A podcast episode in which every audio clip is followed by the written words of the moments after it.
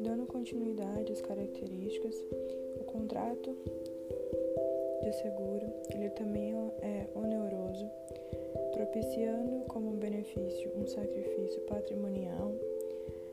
Ele tradicionalmente é considerado aleatório, regido sobre uma certa duração, com execução continuada, visto que perdura durante o tempo de vigência estabelecido pelas partes, admitindo, inclusive, a recondução tácita, uma vez que, com base no artigo 774 do Código Civil, que assim discorre.